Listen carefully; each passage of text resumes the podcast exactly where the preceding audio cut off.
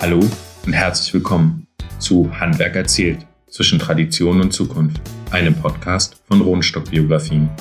Rohnstock Biografien, das Unternehmen aus Berlin, das Lebensgeschichten, Familiengeschichten und Firmengeschichten aufschreibt und in Erzählsalons, einem Format, das wir entwickelt haben, den gemeinsamen Austausch fördert.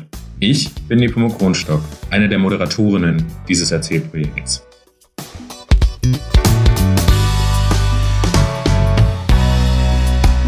Den letzten zwei Jahren luden wir Handwerkerinnen zu insgesamt 30 Erzählsalons in Thüringen und Sachsen ein. Unterstützt hat das Projekt der Bundesbeauftragte für die neuen Länder. Die Teilnehmenden baten wir zu erzählen von ihrer Leidenschaft für ihren Beruf, wie sie Meisterinnen ihres Faches geworden sind und von ihren Sorgen und Wünschen. Etwa 130 Handwerkerinnen sind unserer Einladung gefolgt. Circa 100 dieser Erzählungen haben wir aufgeschrieben. Einige dieser Geschichten möchten wir in diesem Podcast mit dir teilen. In unserer heutigen Folge hörst du Handwerksgeschichten aus der Thüringer Stadt Jena und dem Saale-Holzland-Kreis. Im Oktober und November 2019 traf unser Projektteam die Teilnehmenden zu Erzählsalons in der Kreishandwerkerschaft Jena. Neben mir wirkte auch meine Kollegin Janine Pisarek als Moderatorin mit. Es erzählen die Keramikerin Uli Wittig-Großkurt, der Fotograf André Kranert, der Maler Thomas Jüttner, der Steinmetz Thomas Hase und der Buchbinder Ludwig Vater. Wir beginnen mit der Töpferin Uli Wittig-Großkurt. Sie erzählt von ihrem steinigen Weg zur Keramikerin und warum man das Handwerk auf eine liebevolle Art am besten lernt. Viel Spaß mit der Geschichte.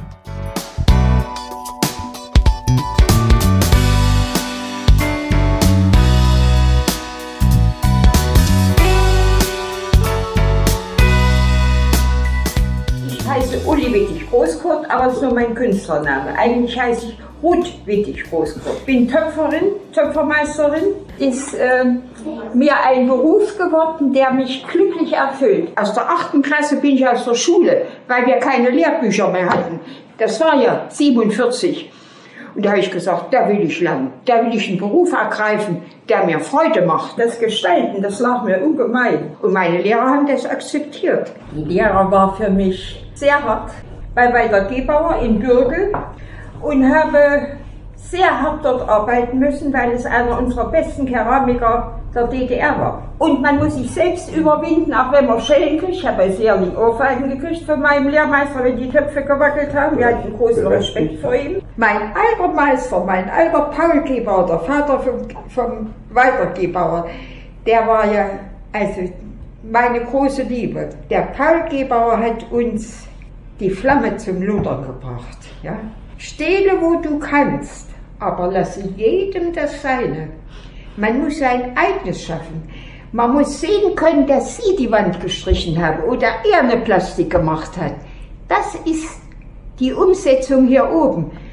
Von hier oben geht das hier rein in die Hände. Und das muss einem immer bewusst sein, dass man etwas Eigenes macht in seinem Handwerk. Und dann entwickelt sich das so, dass es allen zum Nutzen gereicht.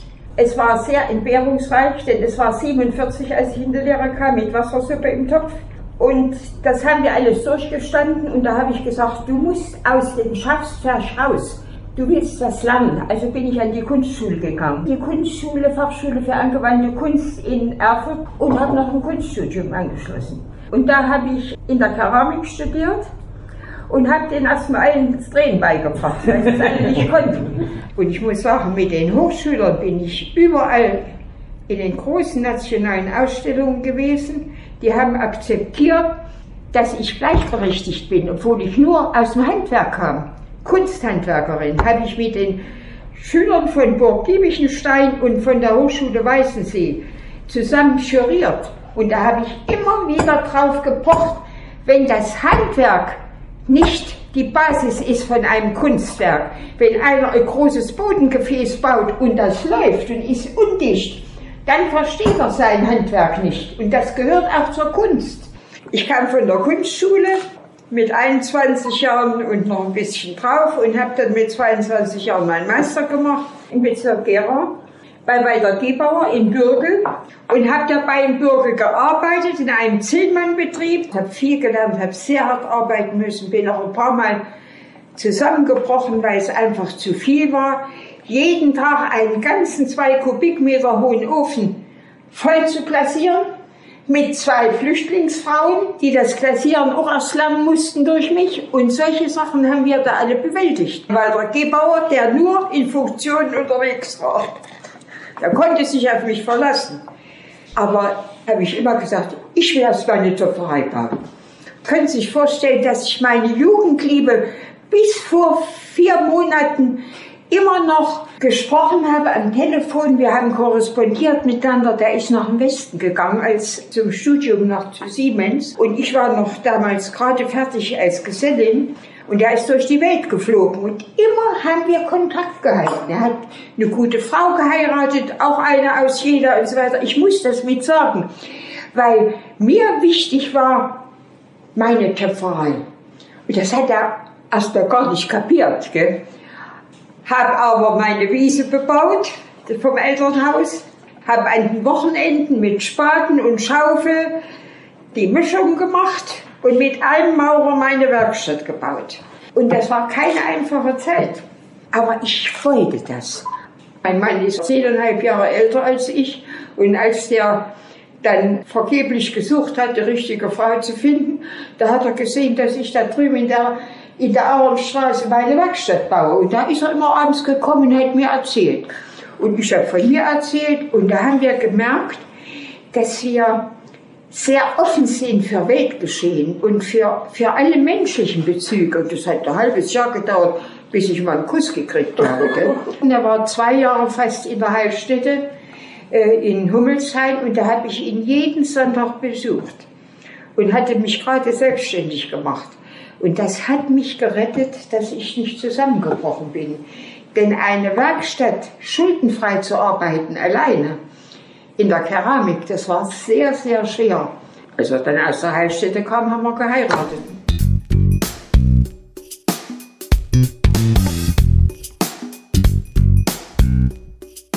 Ich war im Verband Bildender Künstler von 58 an. Im Verband habe ich mich eingesetzt für die Belange meiner Kollegen. Und da habe ich dann 1975 das internationale Keramiksymposium eingeklingelt. Ich habe gesagt, wenn wir uns nicht öffnen und die Menschen in die Welt lassen und andere Künstler reinholen mit ihren Techniken, ihren Lebensweisen und mit ihrem ganzen Können, dann könnt ihr uns alle begraben. Und da ist der Willi Sitte aufgesprungen und hat gesagt, das verspreche ich dir. Es wurde ein Jahr später in Römhild in der Glücksburg, das ist eine ganz alte Burg aus dem 14. Jahrhundert, das Symposium eröffnet. Und seitdem existiert das. Ich bin immer noch ein bisschen international vernetzt und werde geachtet. Das ist so toll, ja, weil die internationale Sprache das Handwerk befördert.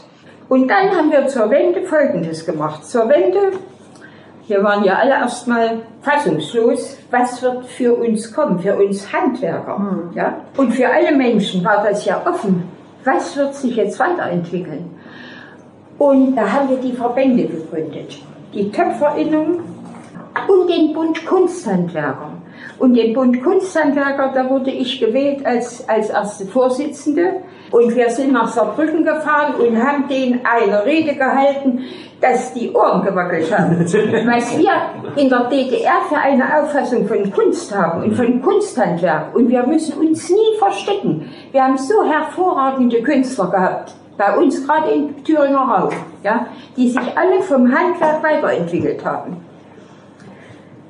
Naja, und, und da lief das also, zwei Jahre war ich Vorsitzender, wurde alle zwei Jahre umgewählt und habe in Saarbrücken die Rede gehalten und da haben wir drei Messestände der Tür in, in Frankfurt gekriegt. Ja?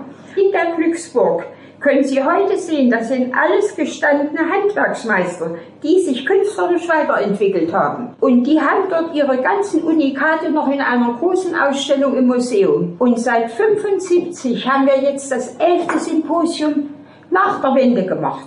Und das ist so, dass heute aus aller Welt die Leute kommen.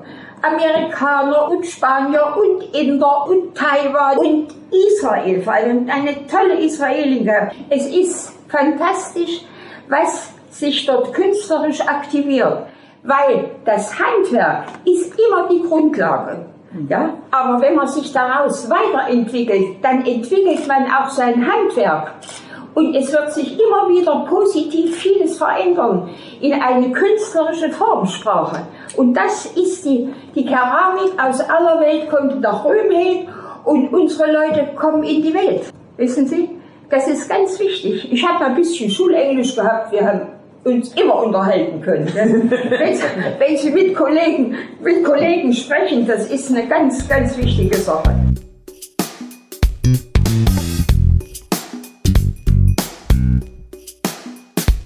Mein Sohn ist mein Nachfolger geworden. Der hat also jetzt seit 22 Jahren meine Werkstatt, die habe ich ihm geschenkt, gesagt, bau dir deine Lebensexistenz auf. Und ich darf aber mit basteln. Ich darf mit in der Ecke sitzen, ich darf immer noch mal ein bisschen gestalten und, und was machen. Das ist mein Lebenselixier, das brauche ich einfach, wissen Sie. Und dann sage ich aber auch mal, guck mal her, hier fehlt ein bisschen Spannung. Hier müsste die Kugel auf dem Zylinder sitzen und so. Das lässt er sich nicht gern sagen. Früher war ich der Boss. aber er ist ein hervorragender Meister geworden. Ich habe auch eine ganz begabte Tochter, die war auch bei mir in der Lehre. Die 40 Jahre, die ich ausgebildet habe, war ich streng, gütig und sozial. Ich habe mein, mit meinen Leuten gefeiert, ich habe sie befördert, ich habe sie gefordert und war immer großzügig. Und ich habe sie auch liebevoll behandelt und mit ihnen Feste gefeiert in der Werkstatt. Das ist alles wichtig. Das muss man aus seiner Lebenserfahrung mit hinübernehmen, dass man die Menschen aktiviert, auch mit lieber, liebevoller Hingabe. Man muss ihnen das liebevoll beibringen, nicht mit Schellen und sonst was. Sie haben es alle begriffen. Ich habe 40 Jahre ausgebildet und viele an die Hochschulen delegieren können. Burg Biedelchenstein und Weißensee sind meine, meine Lehrlinge teilweise gekommen und haben alle was gelernt. Und das wird mir heute honoriert. Gell? Ich war dann noch in Japan. Ich bin also nach der Wende mit meiner Rentennachzahlung sechs Wochen durch die Welt gereist und habe in Japan drei Wochen gelebt habe in den großen Zentren alles mir angeschaut. Da gibt es ja tolle Keramiker. Eigentlich ist ja die Kunst von China gekommen. Ne? Und dann sind wir, äh, da habe ich einen Vortrag gehalten. Ich habe ja in, auf der IGA einen, einen großen gesamtdeutschen Ausstellungsakt inszeniert, dass das deutsche Kunsthandwerk insgesamt gezeigt wird. Und da hatten wir 200.000 Besucher aus Ost und West. Und da haben wir unser Kunsthandwerk und das der westdeutschen Kollegen ausgestellt. Das war ganz toll. Naja, also jedenfalls, äh, da sind wir dann durch Japan gereist und Indonesien. Und da war ich sechs Wochen in der Welt und als ich wiederkam, war meine Rentennachzahlung alle. Ich habe das in allen Phasen genossen. Ich bin am Fujiyama in Japan vorbeigefahren. Ich habe den Vorträge über das deutsche Kunsthandwerk in Deutsch gehalten, weil an der Reitaku-Universität in Tokio, da war der Professor und sein Adjutant von der Uni hier Jena bei mir. Und da haben die ausgemacht, wenn ich komme, werde ich ein, in einen Meisterbereich kommen. Mit den Indonesiern war es am einfachsten. Da bin ich durch die Urwälder gegangen und, und habe den Krakatau ausbrechen sehen und habe die ganzen Schlösser und, und Paläste angeguckt und diese märchenhafte Fantasie der Indonesier erlebt. Ja. Reishüte und das habe ich alles mitgebracht. Das war Wahnsinn. Also mein Geld war alle, aber ich war ein erfüllter Mensch. Und wenn ich mal im Rollstuhl sitzen soll, das kann ja passieren, das kann ja morgen passieren oder irgendwann, dann werde ich mal meine Memoiren schreiben über diese wahnsinnigen Erlebniswerte, wenn ein Mensch hinterm Ofen vorkriegt und sich die Welt erobert. Gell? Hm?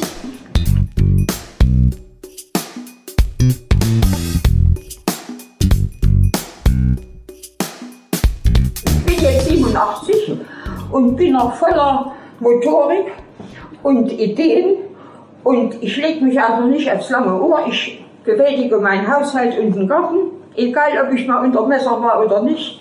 Es läuft. Und wenn ich die jungen Leute noch beeinflussen kann, dann mache ich es mit großer Intensität. Alles, was der Mensch will und was er sich ganz fest vorstellt, das schafft er auch. Es ist einfach eine Beglückung, dass ich so ein erfülltes Leben hatte, so ein aktives Leben, auch so viele Menschen in die Spur geschickt habe und so viele Menschen beglücken konnte mit meiner Kunst. Denn das ist nur Handwerk, ja? Wenn man das Handwerk beherrscht und das richtig durchsteht, und das sage ich Ihnen, ich sage Ihnen das hier ganz offen, ich bin überhaupt keine so gute Keramikerin. Ich bin eine, die mit Idealismus schafft. Ich war immer verspielt. Ich habe mein Leben lang mit der Materialmasse gespielt. Aber es gibt viel bessere Leute als mich. Und dessen bin ich mir immer bewusst. Und deswegen muss ich immer an mir arbeiten, dass alles, was ich mache, auch dem Adressaten nutzt. Das ist meine Auffassung von meinem Beruf. Jetzt geht es weiter mit André Kramert. In seiner Geschichte erfährst du, wie er als Polizist die Fotografie für sich entdeckte und es wagte, seinem Herzen zu folgen. Wer bin ich? mein Name ist André Kramert. Ich bin Baujahr 79 und ich bin Fotograf. Ich bin kein Fotografenmeister, ich bin kein gelernter Fotograf, obwohl ich auch einen Meister habe, aber einen ganz anderen und auch noch ein paar andere Geschichten. Aber ich fange mal so ein bisschen ganz von vorne an. Wie gesagt, 79 bin ich geboren, also auch noch so ein bisschen in die DDR-Zeit reingewachsen. Ganz normal äh, Schule gemacht, dann irgendwann Abitur. 97 war es dann halt soweit, Abitur fertig. Was machst du?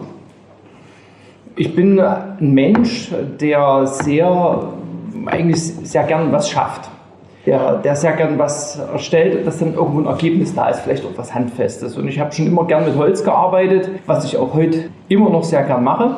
Das war damals mein Berufswunsch. Ich habe gesagt, okay, also er hat gesagt, er wollte nicht auf dem Bau landen, ich wollte äh, Zimmerer werden. Das hat man mir damals leider nicht ermöglicht, weil als Abiturient mit einem Zweierabschluss, ich sagte, nee, Sie können was anderes machen, gehen Sie studieren. Wir, das, äh, die, die Ausbildungsplätze, die sind für die Regelschüler ja gut, was willst du machen? 40 Bewerbungen geschrieben. Äh, also heute würden sie sich, glaube ich, mit Kusshand nehmen, egal wo, wenn du mit einem Zweier-Abitur kommst und äh, damals keine Chance. Also bin ich erstmal zur Bundeswehr. Damals gab es ja auch noch die Wehrpflicht. Für ein knappes Jahr habe ich gesagt, machst halt deine Bundeswehrzeit und schaust in der Zeit, was du danach dann tust. Das mit dem Handwerker ist dann ein bisschen auf Abwege geraten, weil mich mein Nachbar anquatschte und sagte, ja, was machst du nun so nach deiner Bundeswehrzeit? Kommst du denn damit klar, so mit der Umschießerei und mit allem und Waffen und hin und her? Willst du nicht zur Polizei kommen? Ich sage, gut, okay, klingt ja nicht verkehrt. Ne? Die Mutter auch gleich hat einen bequatscht, hey, das ist ein sicherer Job und äh, da kannst du Geld verdienen, als Beamter sicher, alles super. Dann hat man einfach eine Vernunftsentscheidung getroffen und hat gesagt, okay, ich gehe zur Polizei. Zum damaligen Zeitpunkt hatte ich mit Fotografie bis auf eine ganz kurze Erfahrung, die man so als Jugendlicher macht, eigentlich nichts am Hut. Das kam dann aber in der Ausbildung zum mittleren Polizeivollzugsdienst, die ich dann in Rudolstadt gemacht habe. Und auf alle Fälle die Ausbildung gemacht, nebenbei einen dreiwöchigen Kurs in Tatort und Verkehrsunfallfotografie gemacht. Und das fand ich interessant. Nicht die Verkehrsunfallfotografie. das ist ja notwendiges Übel in unserer Arbeit gewesen. Aber die Fotografie an sich, also habe ich zu Hause die Praktika vom Opa geschnappt und habe losgelegt. Na, und habe da ein bisschen was gemacht mit Film, die ersten Erfahrungen gesammelt schnell auch dann andere Ausrüstung gekauft, ein kleines Schwarz-Weiß-Labor eingerichtet. Damals war ja digital noch nicht so viel und da hat sich das so Stück für Stück für Stück entwickelt, die ganze Geschichte. Dann war die Ausbildung vorbei. Ich war Polizeimeister. Also das ist mein Meister. Ich habe dann auch noch eine zweite Urkunde mit Polizeiobermeister. Man hat da auch relativ schnell mitbekommen, dass ich da so eine gewisse Affinität habe und ich bin dann auch da Beweissicherung und Dokumentation reingerutscht in den geschlossenen Einheiten, habe mich dann also in Berlin auch mit Steinen bewerfen lassen müssen als Kameramann. Also habe dort auch Video gemacht und Fotografie, ja und bin dann so Stück für Stück da den normalen polizeilichen Weg gegangen. Nebenbei lief meine Fotografie ganz gut weiter. Also ich habe mich da entwickelt, relativ schnell. Bin dann auch in die Porträtfotografie reingerutscht. Ja, habe dann auch erste Kunden schon gehabt ne? und dann auch ganz schnell meine Hochzeit fotografiert und habe das dann einfach als Nebenberuf angemeldet und das lief dann so die gesamte Zeit meiner Polizeikarriere weiter. Äh, 2005 habe ich mich dann entschieden und gesagt, gut, du hast Abitur, legst du mal ein Studium obendrauf. Mir ging es in meinem Beruf nicht so gut, aus welchen Gründen auch immer. Der Beruf an sich hat mit dem, was ich eigentlich tun wollte und, wie ich als Mensch funktioniere, nicht allzu viel zu tun. Man bekommt einen Stapel Akten auf den Tisch, die arbeitet man ab und dann hat man den nächsten Stapel Akten auf dem Tisch. Das heißt, du hast immer nur Papier da liegen, aber es passiert nichts. Das Angenehme war, mit den Menschen zu arbeiten und äh, den Menschen vielleicht auch helfen zu können. Das war immer sehr gut. Das war immer das, wo ich gesagt habe, ja, das, das ist schön. Das ist, und, und, wenn man dann solche Erlebnisse hatte, wo man einfach wirklich Menschen geholfen hat und die waren dankbar, egal ob das, ich war dann äh, irgendwann mal Schichtleiter, nachdem ich mein Studium beendet hatte. Und dann standen abends um zehn Leute bei mir vor der Tür und sagten, Sie müssen uns helfen. Wir haben jetzt gerade unseren Bus verlassen und äh, der ist weitergefahren, aber unsere Koffer sind da noch drin. Wir kommen auch nicht zu Hause rein, wir haben keinen Schlüssel, wir haben keinen Autoschlüssel, gar nichts. Dann habe ich mich ja gesagt, wissen Sie noch das Busunternehmen? Ja, wissen wir, alles klar. Gut, hat man sich halt hingesetzt, schnell recherchiert, dort angerufen, auch noch jemanden erwischt und äh, dem Busfahrer Bescheid gesagt und das organisiert, dass die sich nochmal treffen. Und äh, am nächsten Tag, als ich zur Schicht kam, da stand dann halt eine große Packung Merci im, äh, in meinem Fach, wo ich sage, okay, ja, die Leute waren wirklich dankbar. Und das sind dann so Momente, an die ich mich heute auch immer noch gerne erinnere, wo ich sage, das, das war das Schöne an der Polizeiarbeit. Das war halt immer viel Dreck, den man gefressen hat. Ja, wie gesagt, ich habe dann von 2005 bis 2008 ein Studium gemacht, bin Diplom-Verwaltungswirt mit Fachrichtung Polizei. Habe eigentlich gedacht, so, damit kann man es retten. Aber eigentlich hat mich das noch mehr in diese, in diese Sandwich-Position reingedrückt und immer Druck von oben, dann auch noch Druck von unten. Äh, es hat mich krank gemacht. Es hat mich wirklich psychisch krank gemacht und bis ich dann 2013 gesagt habe, Schluss, du brauchst eine Pause, habe dann Elternzeit gemacht meine Fotografie war zum damaligen Zeitpunkt äh, fast am Boden, also ich habe dann fast gar nichts mehr gemacht. Ich war wirklich mit der Kraft am Ende. Und meine Frau hat dann gesagt, so, wir sind beide Beamte, alles kein Problem, wir haben auch ein bisschen was auf der hohen Kante, du machst jetzt erstmal Elternzeit noch, unbezahlt, kann man äh, bis zum achten Lebensjahr des Kindes dann ein Jahr machen. Ja, und, und holst dich mal. Und dann guckst du mal, was, wie, wie, wie, wir, wie wir da weitergehen, weil das gefällt mir gar nicht, wie das hier läuft. Und äh, das habe ich dann auch getan und habe beim Dienst dann auch angemeldet, dass ich da nebenbei durchaus ein paar Pfennige mit meinem Nebenjob noch mache. Und das habe ich auch gemacht. Und äh, habe dann schnell gemerkt, ja, also das, was du bei der Polizei gelernt hast, das kann dich hier echt weiterbringen. Äh, wie gesagt, wenn ich, mit, wenn ich mit 18 Jahren gewusst hätte, dass ich das wirklich gerne mache, ich weiß nicht, ob ich so weit gekommen wäre, wie ich heute gekommen bin, weil ich damals ein ganz anderer Mensch war. Also die Polizei hat erst das aus mir gemacht, was ich heute bin. Und äh, ich bin da nicht böse drum, dass ich die Zeit dort verbracht habe, weil ich heute ganz anders mit Menschen umgehen kann, ganz anders auf Menschen zugehen kann. Das hätte ich mir mit 18 Jahren damals nicht getraut. Ist einfach so, ist tatsächlich so. Und wie er es auch schon sagte, ne, also so diese Kundenverhältnisse und dann eben auch, im, ich arbeite jetzt sehr viel im Businessbereich, dann wirklich mit Firmenchefs zu verhandeln und äh, da so ein bisschen das ist, da muss man Händchen für haben und, und mit die Leute auch ein bisschen einschätzen können und, und das hätte ich damals nicht gekonnt. Deswegen wäre das, glaube ich, auch in die Hose gegangen. Wie gesagt, ich habe dann die, die Elternzeit gemacht, dann bin ich nach einem Jahr wieder auf Arbeit und das war ein Kulturschock. Es war wirklich ein Kulturschock, nach einem Jahr die Veränderungen zu sehen, die in den Behörden vorgehen und äh, auch zu sehen, dass sich eigentlich nichts zum Positiven gewendet hat. Ganz im Gegenteil. Und wenn man dann von seinem Chef begrüßt wird, ja, er wollte halt wissen, warum ich in Elternzeit war. Ich sage, ohne Angabe von Gründen, ich konnte den jetzt nur nicht sagen. Im Gesetz steht geschrieben, ich darf das, ich habe stets und ständig meine Pflichten erfüllt, deswegen darf ich auch meine Rechte wahrnehmen.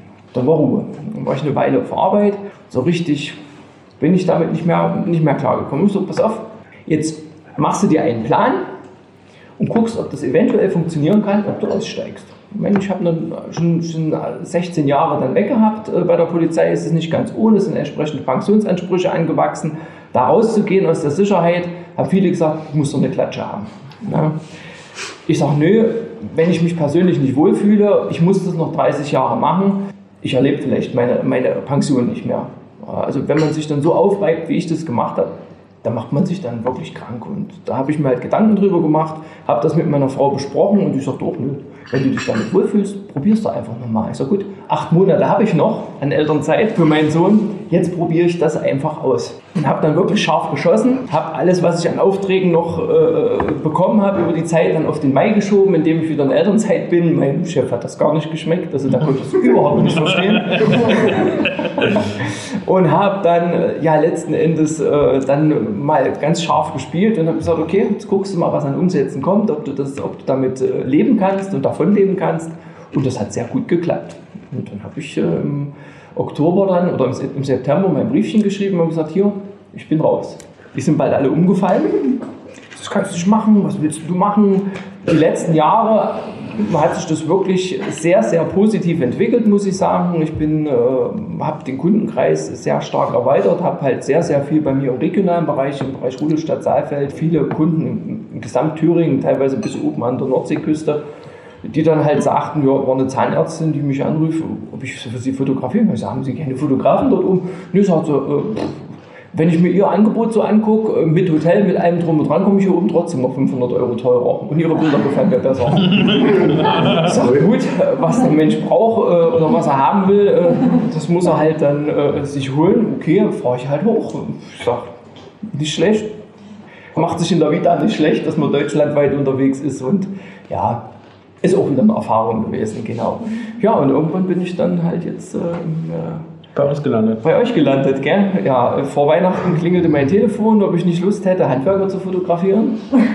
Deswegen sitze ich heute hier. Einerseits, weil ich selbst äh, Handwerker bin inzwischen. Zwar kein Handwerksmeister, aber ich meine, äh, ich bin Handwerker, weil Learning by Doing über 15 Jahre, 16 Jahre, nee, ich mache es jetzt eigentlich schon länger, schon fast 20 Jahre her ich jetzt mal so überlege. Man hat viel durchgemacht, man hat wirklich viel, viel gelernt und ich, ich traue es mir durchaus zu, äh, den, den Fotografen Meistern bei uns im Städtedreieck die Stirn zu bieten und zu sagen, ich bin besser. Da bin ich eisenhart. Ja, da gibt es auch viele, die sagen, nee, da hast du recht. Und das sagen eben auch, sagt auch die Kundschaft. Da bin, bin ich echt froh, weil das ist auch so eine, so eine Sache, wenn man äh, ein Unternehmen aufmacht und wenn man sich selbstständig macht, es ist halt ein ganz anderes Arbeiten mit den Menschen. Man bekommt auch besseres Feedback. Das ist das, was ich sehr positiv erlebt habe. Die Menschen, die du fotografierst, die sind, also ich habe selten, dass die Leute was reklamieren und sagen, gut, wenn es einen Grund gibt, ist das in Ordnung und dann muss das auch gesagt werden. Das ist wichtig, ist auch für mich wichtig, um mich weiterzuentwickeln. Aber man bekommt eben ein ehrliches Feedback und sagt, hey, das hast du toll gemacht, schön und da freut man sich drüber und das trägt einen natürlich auch weiter. Deswegen sage ich auch, es ist für mich kein Beruf, sondern Berufung und es ist eine Herzensangelegenheit inzwischen und ich habe das damals einfach irgendwie auch schon spüren können, wo ich, wo ich angefangen habe mit der Fotografie, dass das irgendwie was ist, das, hat das ist eine Leidenschaft geweckt worden. Ja. Und so, so trage ich das eben jetzt auch weiter und, ja, und versuche mich da halt auch zu entwickeln. Mittlerweile mache ich alles, was, was mit dem Bereich Fotografie zu tun hat, auch Videografie, kleine Dokumentationen jetzt angefangen, auch für unser Thüringer Umweltministerium. Und ja, wie gesagt, der Kundenkreis wächst und wird immer größer und das ist schön. Und für die Zukunft würde ich mir auch wünschen, im Handwerk, und das ist schon von vielen angesprochen worden, dass einfach die behördlichen Schranken mehr beseitigt werden. Aber ganz im Gegenteil, man versucht immer, man sagt immer, man möchte etwas vereinfachen. Und das kenne ich aus meinem Job als Beamter. Man wollte immer alles vereinfachen, aber letzten Endes ist es dreimal so kompliziert geworden. Und das merkt man hier eben auch. Und das holt einen immer wieder ein. Na? Und äh, das sind eben auch so Sachen, die äh, Einsteigern in bestimmte Berufsfelder oder auch wer sich selbstständig machen will, die einem dort das Leben unwahrscheinlich schwer machen. Bei mir waren solche Geschichten halt äh, wie das Lizenzrecht, wie äh, die DSGVO, äh, so eine Geschichten, wo man sich halt dann wirklich reinlesen muss und muss sich damit beschäftigen, weil ansonsten kann man dort ganz böse auf die Nase fallen.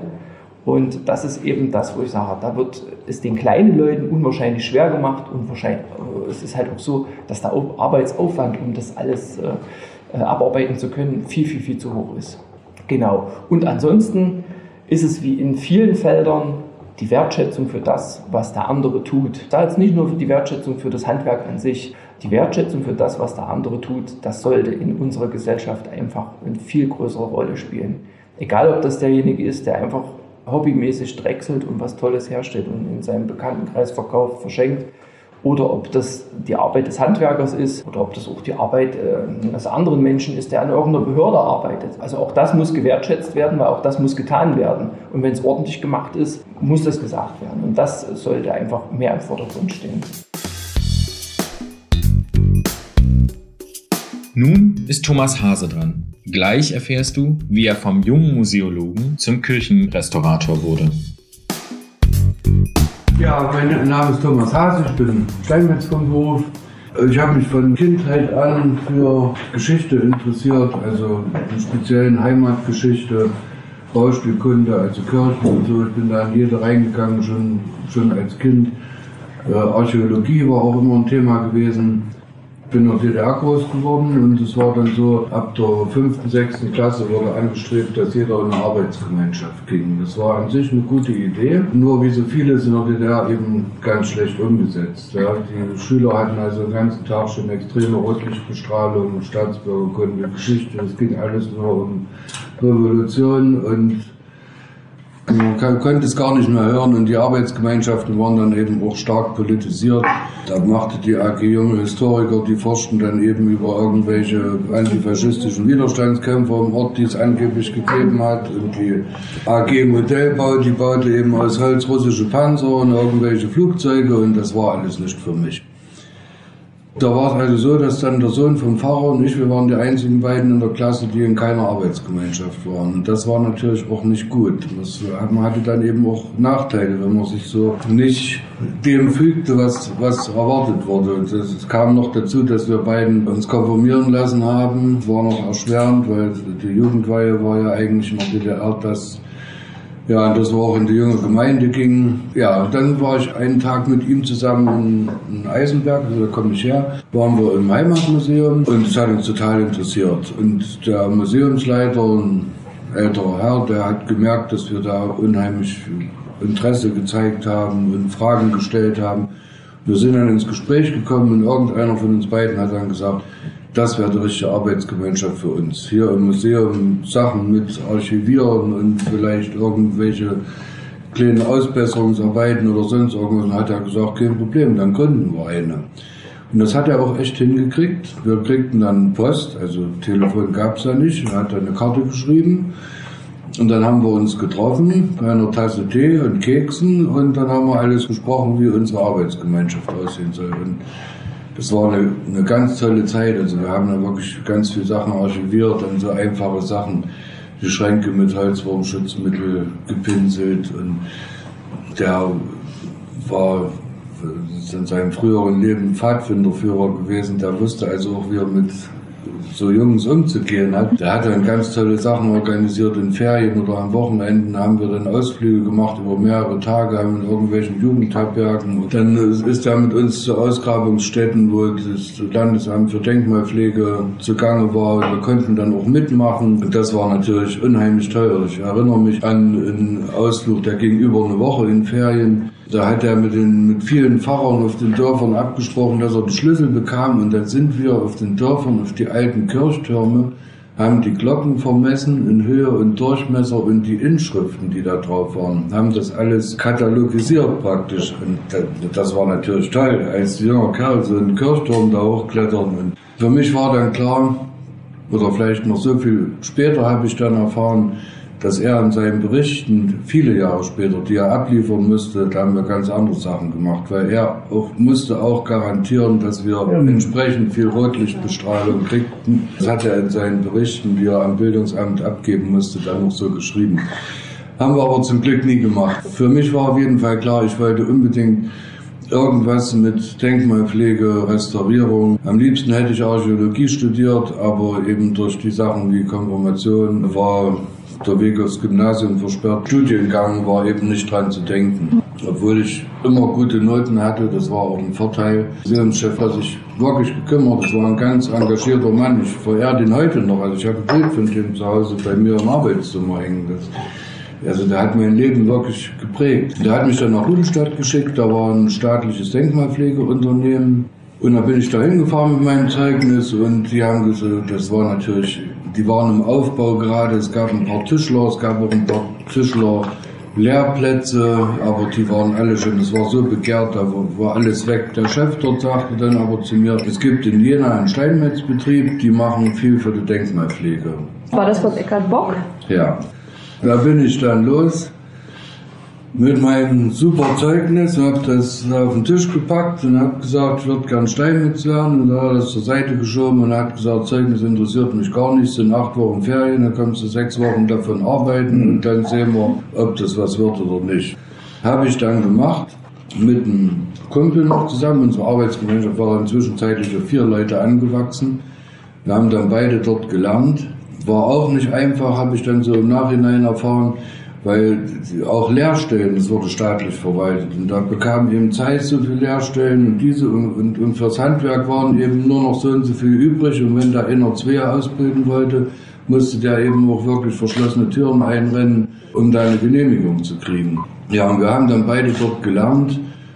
Also das war eine ganz tolle Zeit, ganz tollen Altgesellen gehabt, der wirklich noch so vom alten Schrot und Korn war und von dem haben wir unheimlich viel gelernt. Das Tolle war eben auch, dass die Firma Bock wirklich ganz viele Restaurierungsaufträge hatte. Also ich kenne Steinmetzlehrlinge aus der Zeit, die haben nur Grabsteine beschriftet und das ist natürlich keine Steinmetzausbildung. Und da war es eben wirklich so, wir haben ganz, wir haben viel an der Heidigsburg restauriert in allen möglichen Dorfkirchen hier im Umfeld. Jetzt in Jena, in, in Jena an der Kirche haben wir auch gearbeitet.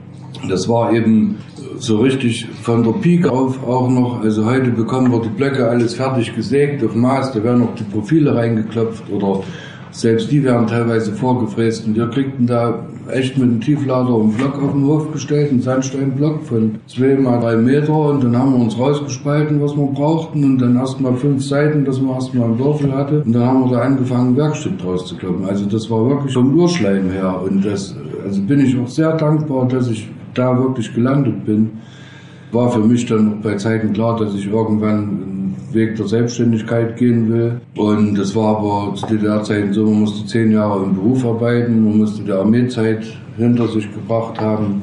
Ich habe dann Glück gehabt, eigentlich, dass ich relativ zeitig zur Armee gezogen wurde. Die konnten ja bis 28 oder so, glaube ich, 27 die Leute einziehen. Da waren viele schon verheiratet, hatten Kinder. Ich bin dann relativ zeitig weggekommen. Armeezeit war ein absoluter Graus für mich. Also auch diese Hierarchien, die da eben entspricht nicht meinem Charakter, wie das dort gelaufen ist. Ja, und dann kam ich zurück und habe dann auch einen Antrag gestellt, die Meisterschule machen zu können. Habe dann auch angefangen mit der Meisterschule. Ja, dann ging das schon so langsam los, wo die ersten Leute über die Botschaften abgehauen sind. Und ich war damals, mein Vater ist aus Schlesien, im heutigen Polen. Und wir waren da eine Woche in Schlesien im Urlaub. Er hat uns da Heimat gezeigt. Und da ging es gerade mit den Botschaften los. Und da war ich echt am Überlegen. Also ich stand in Warschau davor und habe gedacht, gehst du jetzt hier rein? Und dann habe ich gesagt, nee, hast jetzt Meisterschule angefangen und so, machst das nicht. Und bin dann wieder zurück. Und die Meisterschule bestand aus drei Teilen. Der A-Teil, das war allgemein Betriebswirtschaft, so eine Sache. Der B-Teil war dann so Fachkalkulation, Fachzeichnen und der C-Teil war der praktische Teil. Und in dem A-Teil war natürlich auch wieder Marxismus, Leninismus und das musste natürlich sein. Und ich, ich habe halt also ich stehe da auch dazu, ich habe mit dem Staat echt ein Problem gehabt. Und ich habe das heute noch, wenn sich da manche danach zurücksehen. Der spielt wieder Kamm. Ja, dann hatten wir in Marxismus, Leninismus schriftliche Prüfungen. Und da war meine Prüfungsaufgabe, das weiß ich noch, als ob es gestern gewesen wäre, wenn ich denn mal selbstständig bin und einen Handwerksbetrieb führe und einen Lehrling bekomme, wie wirke ich auf den einen, dass er sich länger verpflichtet, zur NVA zu gehen und warum ist das wichtig? Da hat es bei mir alle Sicherungen durchgeknallt. Da war ich wieder bei meinen 18 Monaten Grundwehrdienst, bei diesen ganzen teilweise Vorgesetzten, die wesentlich dümmer waren, eben nur linientreu, mit denen ich nicht klarkam und ich hatte einen totalen Blackout und habe dann hingeschrieben, wenn ich irgendwann mal das Glück haben sollte, einen Lehrling zugeteilt zu bekommen, werde ich einen Teufel tun, auf jeden Fall nicht zu überreden, dass er länger zur Armee geht. Habe abgegeben. Ach so, ich muss dazu sagen, dieser, dieser Marxismus-Leninismus-Lehrer war ein Major der NVA im Ruhestand. Der hat in seiner Freizeit praktisch Unterricht gegeben und kam zur Prüfung in seiner Uniform. Das, das war der Auslöser, dass ich da ausgetickt bin. Ja, und da hat er mir dann dort vor versammelter Mannschaft gleich verkündet, dass es eine 5 ist und ich somit durchgefallen bin, weil meine Vornote in ML auch nicht besonders gut war. Und Marxismus-Leninismus ist ein Hauptfach und damit bin ich durch den A-Teil durchgefallen. Wir sehen uns dann in einem Jahr wieder. Gut, ich habe das dann irgendwie hingenommen. Ich war nicht mehr irgendwie traurig oder so. Vielleicht war auch sogar ein bisschen stolz dabei oder ich weiß es nicht. Ich fand es jedenfalls richtig, was ich gemacht habe. Und ich habe dann zwischenzeitlich auch mit dem B-Teil angefangen, habe dann auch schon angefangen, meine Werkstatt zu bauen. Die Wände kamen dann. Irgendwann kriegte ich dann einen Brief, dass die noch, noch vor dem Ende, noch vor dem Abschluss meiner Meisterschule bekam ich einen Brief, dass die Prüfungsordnung geändert worden ist und dass Marxismus-Leninismus kein Hauptfach mehr ist und ich damit den A-Teil bestanden habe. Und da war ich aus der Geschichte raus, dass ich da nochmal hätte zur Nachprüfung gehen müssen. Ich hatte dann im Nachhinein nochmal Glück, also als das dann mit diesen Demos losging auf der Straße, ich habe dann später erfahren, dass meine komplette Einheit, also ich war zur Bereitschaftspolizei nach Rüdelstadt gezogen. Das war das Richtige für mich. Ich habe mich in meinem Leben noch nie geprügelt und hatte dort Ausbildung, Nahkampf, Schlagstock, also Gummiknüppel, Helm und Schild. Das, das war genau maßgeschneidert für mich. Und also meine ganze Einheit war in Leipzig, also die, die waren als Reservisten eingezogen worden, weil das bei denen alles noch relativ frisch war und die saßen voll aufmunitioniert mit 90 Schuss scharfer Munition in Leipzig auf dem LKW und haben gewartet, dass ein Befehl kommt und da kam aber zum Glück nicht. Und dadurch, dass ich Meisterschule gemacht habe, war ich also vom Reservistendienst freigestellt. Sonst hätten die mich damals oh, garantiert auch äh, eingezogen. Ja, jetzt weiß ich nicht, wo ich stehen geblieben war. Ja, ich hatte dann die Meisterschule zwischenzeitlich war dann die Wende, es waren die ersten freien Wahlen, wir hatten einen anderen Bürgermeister. Ich habe mich dann um ein Grundstück bemüht. Das war zwar noch schwierig, es gab keine Gewerbeflächen und so. Und meine Eltern sind Vertriebene aus Schlesien und Ostpreußen. Wir haben also keine Ländereien hier gehabt. Und ich kriegte dann ein Grundstück auf Zuweisung. Heute würde jeder mit dem Kopf schütteln, an der Stelle der Stadt einen Steinmetzbetrieb zu bauen. Aber es war eben damals so. Ich war froh, dass ich überhaupt was kriegte und habe dann angefangen, meine Firma zu bauen. Habe mich dann entlassen lassen beim Herrn Bock und habe dann ja selber ohne fremde Handwerker meine Halle gemeiert und habe dann am 1. April 91 mein Geschäft eröffnet. Und da gibt es auch noch eine, eine, kleine Geschichte. Also einer, oder damals war noch viel Denkmalpflegearbeiten, da war viel Geld auch da für die Denkmalpflege, was heute leider nicht mehr so ist. Und wir haben in Eisenberg eine Barockkirche über den Barock lässt sich natürlich streiten, vollkommen überladen, viel Gold. Aber man sagt, das ist die schönste Barockkirche nördlich der Weißwurstlinie. Also diese barocken Kirchen, das ist ja mehr im bayerisch-katholischen Raum. Und das ist hier so in Thüringen so ein Ausrutscher so ein bisschen. Aber eine wunderschöne Kirche, ganz toll. Und die war also zur Wende Baugefährdungsstufe 4. Das heißt, man durfte nicht mehr rein, die hätte jeden Moment einstürzen können. Es gab dann sofort Projekt, die zu sichern, erstmal, dass sie nicht mehr einstürzen konnte. Also sind tonnenschwere Stuckdecken drinnen. Und dann ist die umfangreich saniert worden. Und das war dann, als ich, ich war dann schon über ein Jahr selbstständig, das war dann mein erster großer Restaurierungsauftrag in dieser Schlosskirche bei mir im Ort und das war ganz toll und da stand alle 14 Tage was in der Zeitung über das Projekt und also ich war unendlich stolz. Ja, und als sie dann fertig war, gab es eine große Einweihungsfeier und die erste offizielle Feierlichkeit, die dann nach der Einweihung in der Kirche wieder stattgefunden hat, war die Taufe meiner Tochter. Und das war da musste ich sehr an mich halten, als ich da im Taufbecken stand. Das war sehr, sehr bewegend. War es ein Schnelldurchlauf. Vielleicht noch zum Thema Wende, fünf Minuten, gibt es auch noch eine kurze Geschichte. Wir haben zu DDR-Zeiten, was ich persönlich schöner fand, wenn kaputte Bauteile waren, haben wir die kopiert. Wir haben ein gotische Fenster, war was kaputt an einem Maßwerk, dann haben wir das kaputte Teil rausgenommen, haben das eins zu eins kopiert und haben das neue wieder eingesetzt. Das gibt's jetzt nicht mehr. Die Charta von Venedig, das ist sowas wie die Bibel oder äh, bürgerliche Gesetzbuch der Restauratoren, die sagt eben Substanzerhaltung jeden Preis. Also die alten Stücken bleiben drin mhm. und dann wird es mit Steinersatzmasse angetragen. Man geht eben davon aus, dass man vielleicht in 100, 200 Jahren aus dem alten Stück Sandstein noch irgendwas herauslesen kann, was man heute nicht rauslesen kann. Und da habe ich dann gedacht, nach der Wende, jetzt müsstest du, ja, von dem Restauriermodell hatten wir echt keine Ahnung im Osten. Und dann habe ich einen Kollegen angesprochen, da haben wir gesagt, okay, da gab es so drei Tage Lehrgänge. Es gibt heute noch Schmieden für Steinmetzen, die haben ja früher Werkzeug selber geschmiedet eben. Und da war auch ein Kurs Restauriermittel.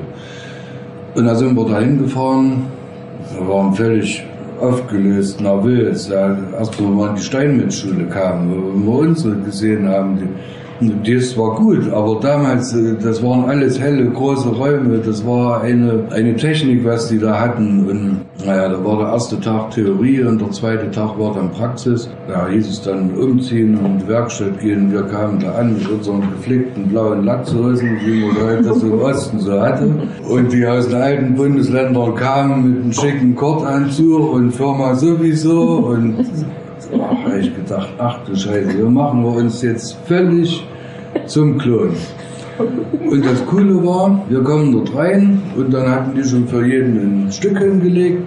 Und dann nahm der Ausbilder einen Fäustel und schlug da überall eine Ecke weg und sagte, bevor wir mit den Restauriermitteln jetzt rummachen, bessern wir das erstmal so aus, wie es ein Steinmetz wirklich können muss, nämlich eine Vierung einsetzen. Das heißt, dass man so schweibenschwanzförmig diese Schaltstelle rausnimmt und ein Passstück macht, was dann wirklich saugend Millimeter genau reinpasst. Und das haben wir ja ständig gemacht. Bei uns gab es ja die Mörtel nicht.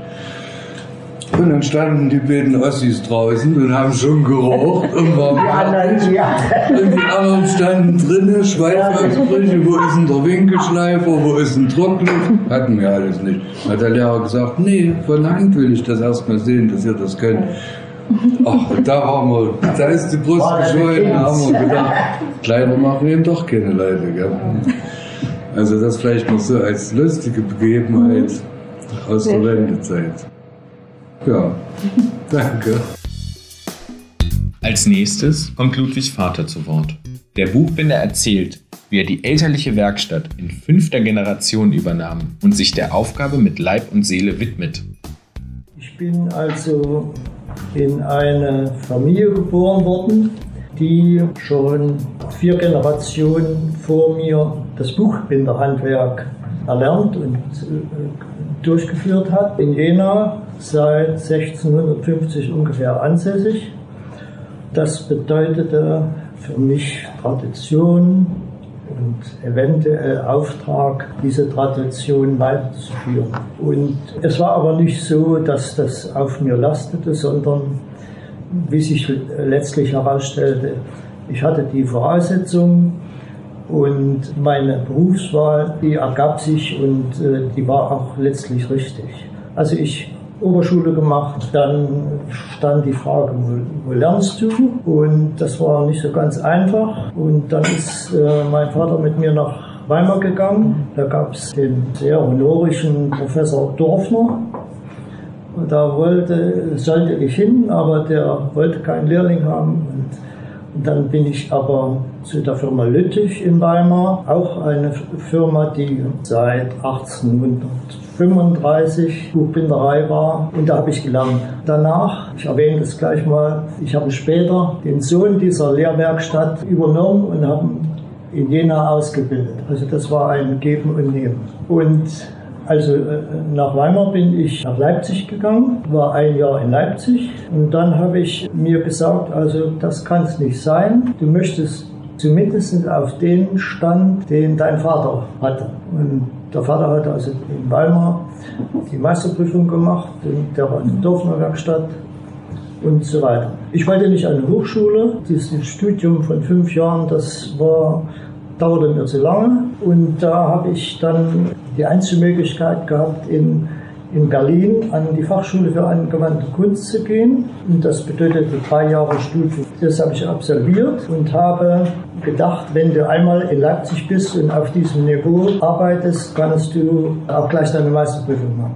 So habe ich die Meisterprüfung gemacht, aber auch etwas beschwerlich, weil mein Dozent mit der Buchbinderinnung in Berlin im Clinch lag. Ja, da gab es also Personen, die sich nicht ausstehen konnten. Die haben also eine Zeit lang durchaus Feste gefeiert, aber irgendwann waren sie mal an dem Punkt, wo sie sich äh, in die Haare gekriegt hatten.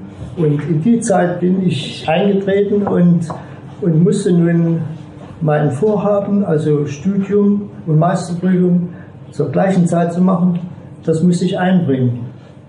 Und das war schwierig. Da habe ich also heimlich Meisterprüfungskurse gemacht und letztlich heimlich die Meisterprüfungen gemacht.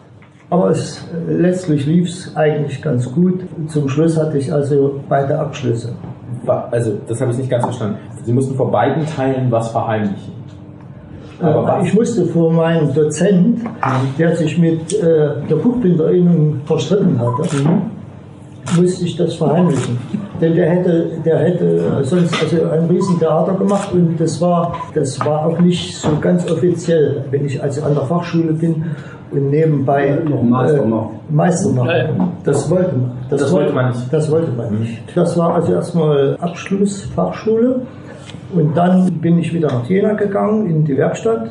Ich hatte erstmal die Vorstellung, dass ich im Kunsthandwerk arbeiten wollte. Da habe ich mich nach relativ kurzer Zeit um Kollegen äh, bemüht, die also in der Richtung arbeiten. Und das war zum einen Uli Wittig Großkopf, äh, zum anderen Walter Gebauer, dann Göttings in Dornburg. in Dornburg. Man musste ja Mentoren haben, um in, den, in das Kunsthandwerk, die, diese Vereinigung des Kunsthandwerks aufgenommen zu werden. Mhm. Da waren aber diese genannten Kollegen sehr offen. Wir sind dann schnell ins Gespräch gekommen und ich wurde dann aufgenommen. Und wir waren damals nur wenige Kunsthandwerker. Also kaum war ich drin, da hatte ich irgendeine Funktion. Jeder hatte eine Funktion. Wir waren, ich glaube, wir waren am Anfang nur sieben. Ja, aber für mich war das wichtig, Kontakt mit Menschen zu haben, die also ähnliche Gedanken hatten, die auch mir Beziehungen zu einer Weiterentwicklung geben konnten. Und so haben wir also sehr viele Jahre zusammengearbeitet. Es gab ja auch Weiterbildung in jeder Hinsicht, die habe ich immer wahrgenommen.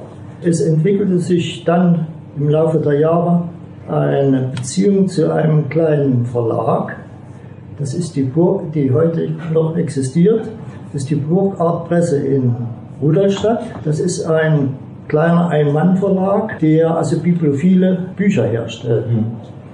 Das sind also kleine Auflagen 50, 100 Büchern. Da haben wir also im Laufe der Jahre, also im Grunde genommen etwa seit der Wende bis heute, sehr schöne Dinge gemacht, die also inhaltlich derart waren, dass Texte von berufenen Schriftstellern, Autoren verbunden wurden mit Grafikern, mit Künstlern, die also immer also zu den entsprechenden Texten ihre Grafik gemacht haben.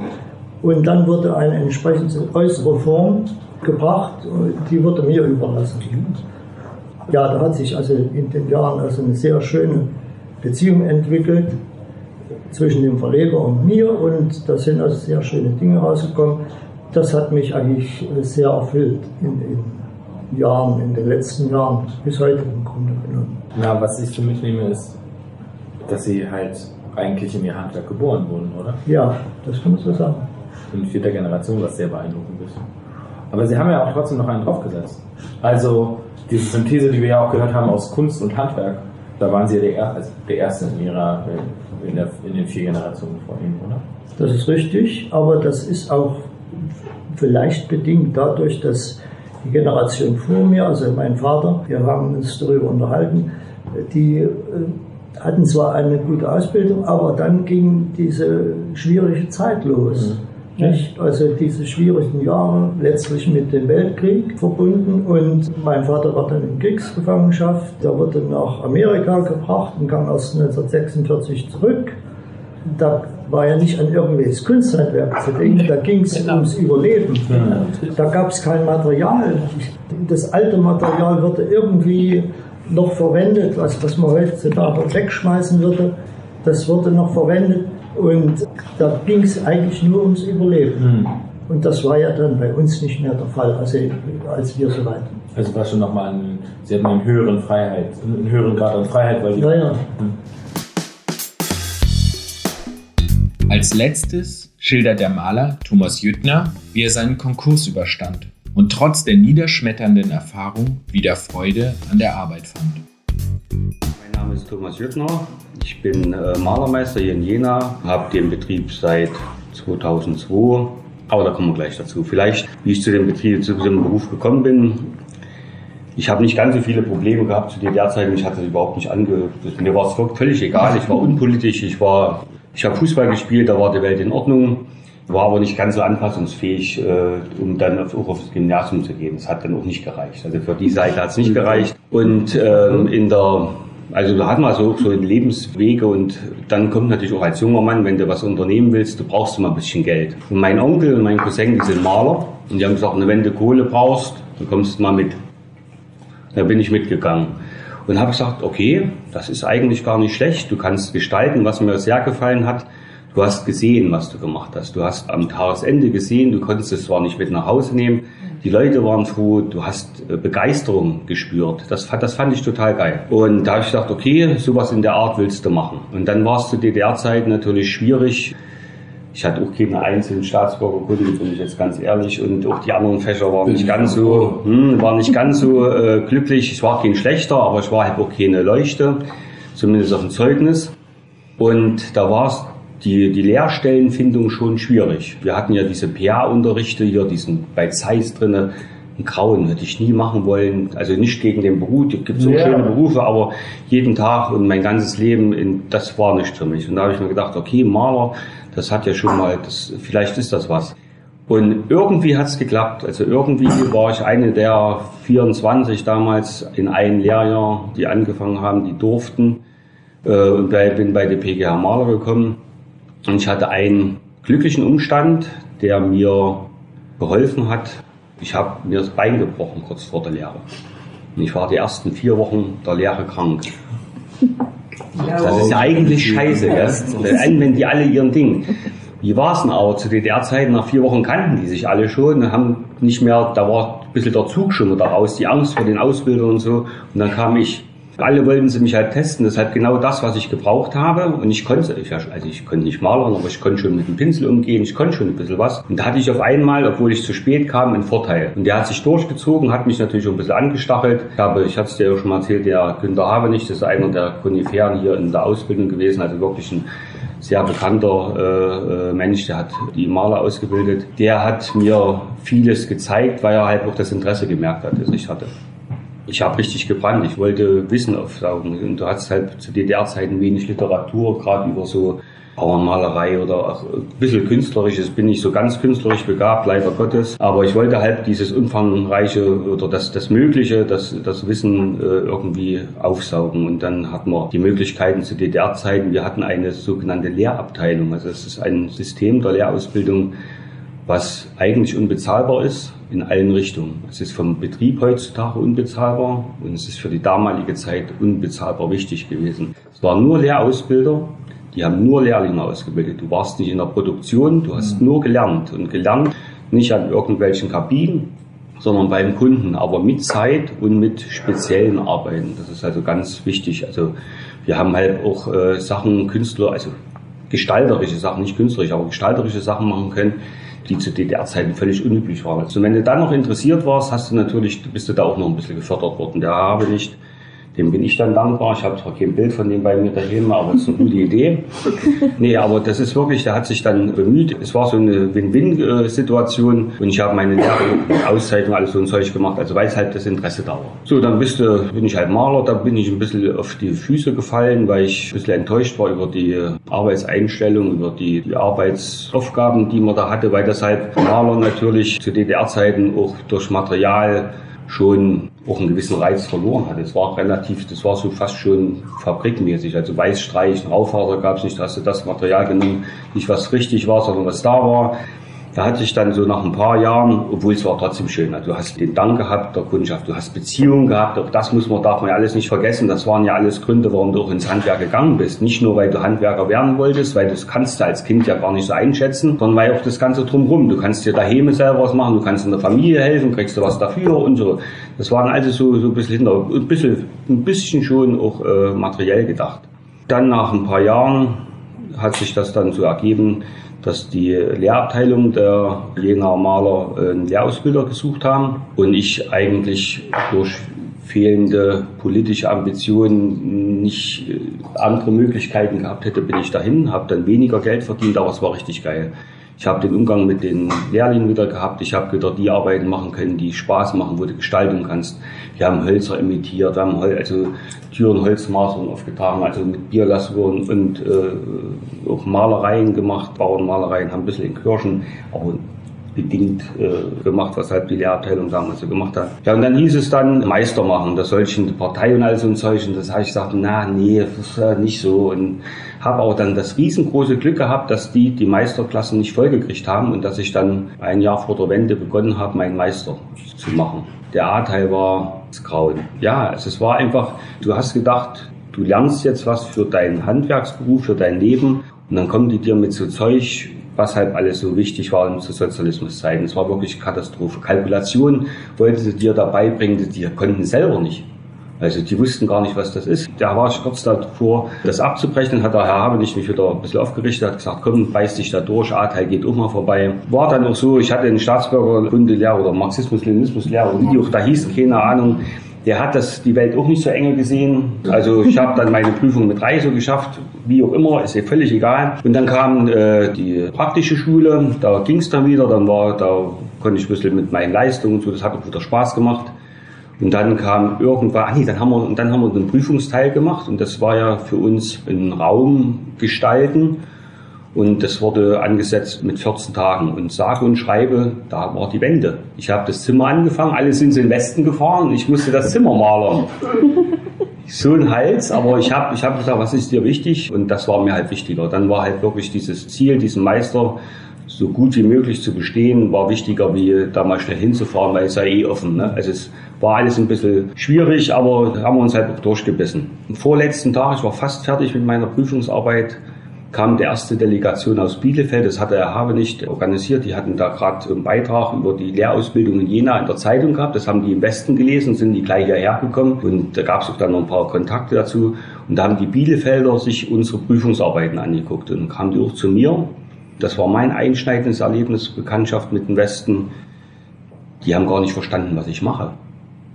Die haben alles fertig, wie wir es heute kennen. Hm. Spachtelmasse ist fertig, der Kit ist fertig, das ist alles fertig. Und bei mir stand halt eine Kreide rum. Ich habe mir die Spachtelmasse selber angerührt. Ich habe mir alles, ich musste es alles selber anrühren. Du hast ja teilweise, gut, es war nicht so mit den Farben, aber wir haben die Farben selbst gemixt. Das wussten die gar nicht. Die wussten, die wussten das. Was machst denn du hier? Und dann habe ich denen erklärt. Die ganz Alten wussten es noch, die Jungen wussten das nicht. Und da habe ich gedacht, was ist denn das? ich, ich habe die Welt nicht verstanden. Für mich war der Westen Handwerk, das war immer so ein bisschen, ne, und da habe ich gesagt, also okay, so, na okay, hast du vielleicht sogar ein paar Vorteile, da hast du ein bisschen Wissen mehr oder so, aber das war mir gar nicht, das war mir dann nicht so bewusst. Aber ich habe dann die Arbeit, wie gesagt, auch die Prüfungsarbeit fertig gemacht. Es war dann abgenommen, war auch alles gut, war äh, gut bestanden. Und dann sind wir auch in äh, Westen durch diese Begegnung sind wir dann noch nach Bielefeld gefahren, haben die mal ihre Betriebe so gezeigt. Es war halb schon ernüchternd. Also dieses, die Gesellen kamen, haben ihr Töpfchen vom Meister gekriegt, sind an die Tür gegangen, haben die Tür gestrichen, sind mit dem Töpfchen zurück und haben gesagt, was soll ich denn jetzt machen? Das ist nicht das Handwerk, wie ich es kannte und wie ich es wollte oder wie ich es mir vorgestellt habe. Aber das ist halt dieses Automatisierte und deswegen vorhin Ihre Worte mit, man muss was ne, und noch, noch draufsetzen. Man kann froh sein, wenn man Handwerksbetrieben das normale Handwerk noch leben kann, also und, und noch lebt, auch als Chef und, und nicht nur den Daumen hat. Aber das war so meine Ernüchterung von, von dem Westhandwerk. Wobei ich dann aber wieder äh, einschränken muss, es gibt natürlich auch ganz andere Betriebe. Also das, was ich da gesehen habe, war halt das nicht beste Beispiel. Mit dieser Ernüchterung halb hierher gekommen. Hier war es dann noch, noch viel nüchterner, weil das ist ja alles zusammengebrochen. Du hast dann die, die BGH Maler Jena, mein Betrieb, wo ich gelernt habe. Die Lehrabteilung wurde aufgelöst, alles aus diesem finanziellen Zeug. Und dann stellte sich natürlich die Frage, was machst du mit deinem jungen Meister? Keine großen Erfahrungen, was du ja eigentlich auch haben müsstest, um ein eigenes Geschäft zu machen. War vielleicht auch ein bisschen, ne, ein bisschen Angst auch dabei. Kann auch sein, dass es, oder war auch mit Sicherheit so. Und dann hat sich das ergeben, dass ich ein fünf Malermeister zusammentun, also vier und ich, äh, sich zusammentun wollten und sich zusammengetan haben und einen Betrieb gegründet haben. Das war dann die Busch und Partner GmbH, sicherlich ein Begriff. Ne? da war ich mit dabei. Und wir haben sehr erfolgreich gearbeitet, haben auch viele ordentliche Arbeiten gemacht, haben sehr, gerade in den Anfangsjahren, sehr viele städtische Aufträge gemacht, was da dann auch ein bisschen in, in zurückgegangen ist, aufgrund dessen, dass die städtischen Aufträge ja nur über die Preisherrscherei ging. Es ging ja dann so diese Ausschreibungssachen, das ist ja, da, da ist ja auch nicht, Das sind einfach dann Massenarbeiten. Dann waren wir relativ erfolgreich eine ganze Zeit und dann ist halt diese Sache, die uns alle so über, überrollt hat, wo dann die guten Zeiten, die guten Auftragslagen zurückgingen und wir gar nicht wussten, wie wir reagieren müssen. Wir waren ein 100-Mann-Betrieb, wir waren aber, wir fünf waren alle handwerklich geprägt, also waren gar nicht in der Lage, so einen Betrieb dann über eine schwere, wirtschaftlich schwere Zeit äh, zu bringen. Das ist auch dann uns nicht gelungen, da ist äh, Konkurs gegangen, auch aufgrund dessen, dass wenn du einmal ein bisschen in Schlingern kommst im Handwerk, deine Partner dich völlig verhungern lassen. Da habe ich den bösen Gelddruck mal richtig auch von der äh, negativen Form gespürt. Und da habe ich mir dann so gesagt, okay, was machst du jetzt? Ich war also ziemlich fertig, weil man hatte ja eigentlich gar keine richtige Schuld, persönlich. Du hast halt alles getan. Es war halt den, den Umständen und auch diesen Entwicklungen, die du manchmal nicht entgegentreten kannst im Handwerk, bist du halt auch manchmal erlegen und da stand ich da und da hieß es halt, gehst du irgendwo hin, lässt dich anstellen oder probierst es selber. Und dann ist natürlich der innere Schweinehund, vielleicht auch dieser, du willst das mal beweisen und es muss doch gehen und wie auch immer und bist du dann losgestartet und hast halt deinen Betrieb gegründet. Und da habe ich dann wieder das Positive gemerkt. Wann war das ungefähr? 2002 habe ich meinen Betrieb gegründet. Und dann war das, was ich, wo ich von heute noch, wo ich, was ein bisschen Lebensmotto in mir geworden ist, tue Gutes, da wird dir auch Gutes getan. Ich habe viele Partner, für die wir gearbeitet haben. Wir haben immer ehrlich, ich war immer, also ich war immer, ich wollte, ich wollte nicht die schnelle Markt machen. Natürlich willst du Geld verdienen, ganz klar. Aber ich wollte nicht die schnelle Markt machen. Ich wollte auch immer, dass die Leute auch zufrieden sind. Und die haben mir in dieser Zeit geholfen. Und auch die von Billfinger, muss ich dann auch wieder sagen, von Strabag, die Bauleiter, haben mir dann auch Bauaufträge gegeben, die, wo die nicht auf den, auf den Markt gucken mussten. Und also es war wirklich dann eine Win-Win-Situation, die mich aus diesem Loch, die ich ganz alleine vielleicht nicht so geschafft hätte, rausgeholt haben. Ja, und dann ist es dann auch so ein ja, so eine Euphorie auch entstanden. Du hast eine gute Qualität gemacht, du hast das dann noch wieder gelebt, du konntest auch die Gesellen, die du hattest, ordentlich führen, das erste Mal in meinem Leben. Und bei Busch und Partner war ich, wie gesagt, zu groß, zu unpersönlich und dann warst du auf einmal persönlich und hattest du diesen direkten Kundenkontakt wieder. Du konntest gestalten, du konntest machen, du konntest beraten, du konntest Wege finden, du konntest äh, neue Sachen auch für dich äh, finden, du konntest neue Techniken ausprobieren, auch, auch äh, teilweise mitentwickeln. Das hat dazu geführt, dass wir innerhalb von kurzer Zeit einen stabilen Markt gefunden haben und uns verwirklichen konnten, dann halt auch mal Sachen gemacht haben. Auch wieder in Osmeritz war ich heute gerade nochmal eine Kirche inne gestaltet, zum Beispiel. Und da sind dann auch gute Leute zu mir gekommen, was damals noch nicht das Thema so war, aber also die, die Anzahl der Arbeitskräfte zu bekommen. Es hat sich dann in, innerhalb kürzester Zeit zum Guten entwickelt. Es war halt die Dankbarkeit zu spüren, das, was ich mein ganzes Berufsleben gewünscht habe, das kam dann halt. Und das ist jetzt ist bis jetzt geblieben. Und das ist eigentlich auch das Schöne des Handwerks. Du tust, du tust was mit deinen Händen erschaffen Du siehst das, du erlebst das, du lebst das mit und äh, dir kommt auch die Dankbarkeit entgegen. Also, und genau, das ist, das ist ja das, das Wichtige. Du bist so ein bisschen der Zigeuner der Welt, ne, weil du reist halt rum. Aber genau ist das, das ist das Schöne. Du hast halt wirklich diese. nicht nur für sich selbst. Ne? Gar nicht. Also wer, wer Handwerk nur fürs Geld macht, der hat verloren. Du musst Handwerk leben. Du musst Handwerk leben und lieben. Klingt das alles hochtrabend, aber wenn du das nicht lebst, dann ist es vorbei. Das mit diesem Wochenende arbeiten. Ich bin seit 15 Jahren jedes Wochenende Betrieb jedes Wochenende. Ich habe das früher auch nicht so gesehen. Also ich möchte eins in meinem Leben nie wieder erleben, einen Konkurs. Das war so einschneidend für mich, dass es, also hat sich dann alles so gut entwickelt. Das ist immer das Schöne in so einer Geschichte, wenn du dann hier sitzt und hast so ein bisschen positives Ende, positiven Weiterlauf, dann ist es ja okay. Ich hatte ein, ein Betriebsgebäude äh, gekauft und saniert und das sollte eigentlich über Busch und Partner refinanziert mhm. werden. Das hat ja dann nicht geklappt. Also du saßt da, hast riesen Schuldenberg am, am Arm, den du so gar nicht richtig bewältigen kannst. Du hast auf dem Privatkonto auch nichts mehr, weil du ja die Kredite tilgen musstest und stehst da, hast eigentlich nichts und guckst in die Welt und alles sieht grau aus. Mhm. Weil die alle ringsrum sagen, hö, hö, hö. Hm. Weil, also das ist das, was ich erlebt habe, dass wirklich, also im Konkurs gibt es viele, viele, die, die es nicht gewünscht haben, das ist vielleicht zu viel gesagt, aber die es nicht bedauern. Das ist einfach, du bist halt Konkurs. Mhm. Ne? Aber das, du hast Lebensziele verloren, du hast Lebensmittelpunkte verloren.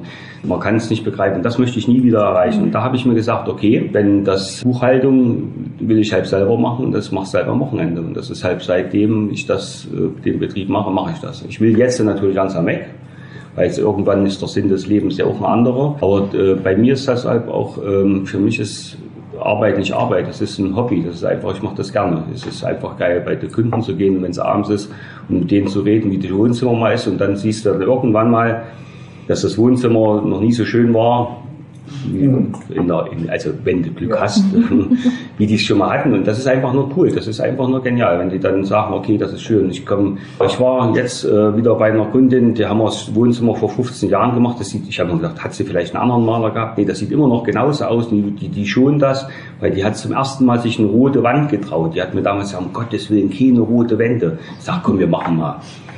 Und jetzt hat sie da halt coole Zeichnungen davor gehängt. Also es sieht total geil aus und die ist total happy. Die wird sich nie wieder was anderes so sagen.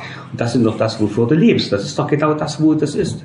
Du tust den, den Leuten Lebensqualität schenken, auch unterbewusst. Das ist ja nicht das Wichtigste, was du denen gibst, aber so ein Stückchen. Bei jedem Handwerksberuf, der am Ende sichtbar ist, das Schöne. Ne? Und jetzt vielleicht die kleine Anekdote. Und zwar haben wir das Café Prag mal gemacht. Wir haben dann ein gutes Team dort gehabt und haben auch mit den Gaststättenleiter dann uns gut verstanden. Und dann kam auf einmal die Ausstattung und da gab es halt von der Großkorb Wittig der Aschenbecher und die Vasen und ich bin ja dann vielleicht, das ist vielleicht abschließend, äh, wir haben ja, äh, wo ich dann also mich ein bisschen gefestigt habe, haben wir dann noch überlegt, äh, was machst du weiter? Das war ja die Lehrlingsausbildung auch ein bisschen hier in Jena, auch ein bisschen nicht am Boden, aber es war halt so ein Umschwung. Der habe nicht, ist dann nach Gera. Dann habe ich hier die Prüfungskommission in Jena übernommen für die Innung. Also mich hat die Innung da auch schon ein bisschen begleitet. Dann bin ich, wo ich selbstständig war, dann bin ich dann auch mal irgendwann Innungsobermeister geworden von Malern. Also auch ein bisschen diese Führung, vielleicht um das, um das Handwerk ein bisschen hochzuhalten, weil die Gefahr ist wirklich da. Begonnen so vor 10, 15 Jahren, wo es mit diesen Ich-AGs und den ganzen Zeug gegangen, äh, es der Abschaffung von Meisterpflicht und so, dass das Handwerk einen Bach runtergeht regelrecht dass das Handwerk Strukturen verliert oder verloren hat, dass das Handwerk an Bedeutung verloren hat, dann sieht man, dass jetzt was passiert ist. Und keine Nachkommen. Das ist nämlich die logische, die, die, die Konsequenz. Die Jugend von heute weiß gar nicht mehr so richtig, was Handwerk ist. Die Wertstellung des Handwerks in unserer Gesellschaft ist relativ runter und damit hast du ein Problem, wenn du nicht wertgeschätzt wirst, will das keiner, will keiner was von dir. Ich bilde jedes Jahr einen Auszubildenden aus, aber wie gesagt, diesen Spaß, auch das Objekt, was du schaffst, dass du was geschaffen hast, dass du siehst, was du geschaffen hast, das ist wichtig im Handwerk. Die Befriedigung, die zu erleben, das macht ihnen, das sehe ich, das macht ihnen Spaß. Die wollen, wenn sie es dann mitgekriegt haben, um was es geht, dann wollen die das auch. Die kannst du motivieren. Das Problem ist, dass die gar nicht wissen, dass es so einen Anreiz gibt. Wenn du dich bemühst und das Interesse wecken kannst, wenn du die Möglichkeit, das Interesse zu wecken hast, dann kommen die auch. Und dann ist nicht die Frage, was verdiene ich, sondern was ist der Beruf.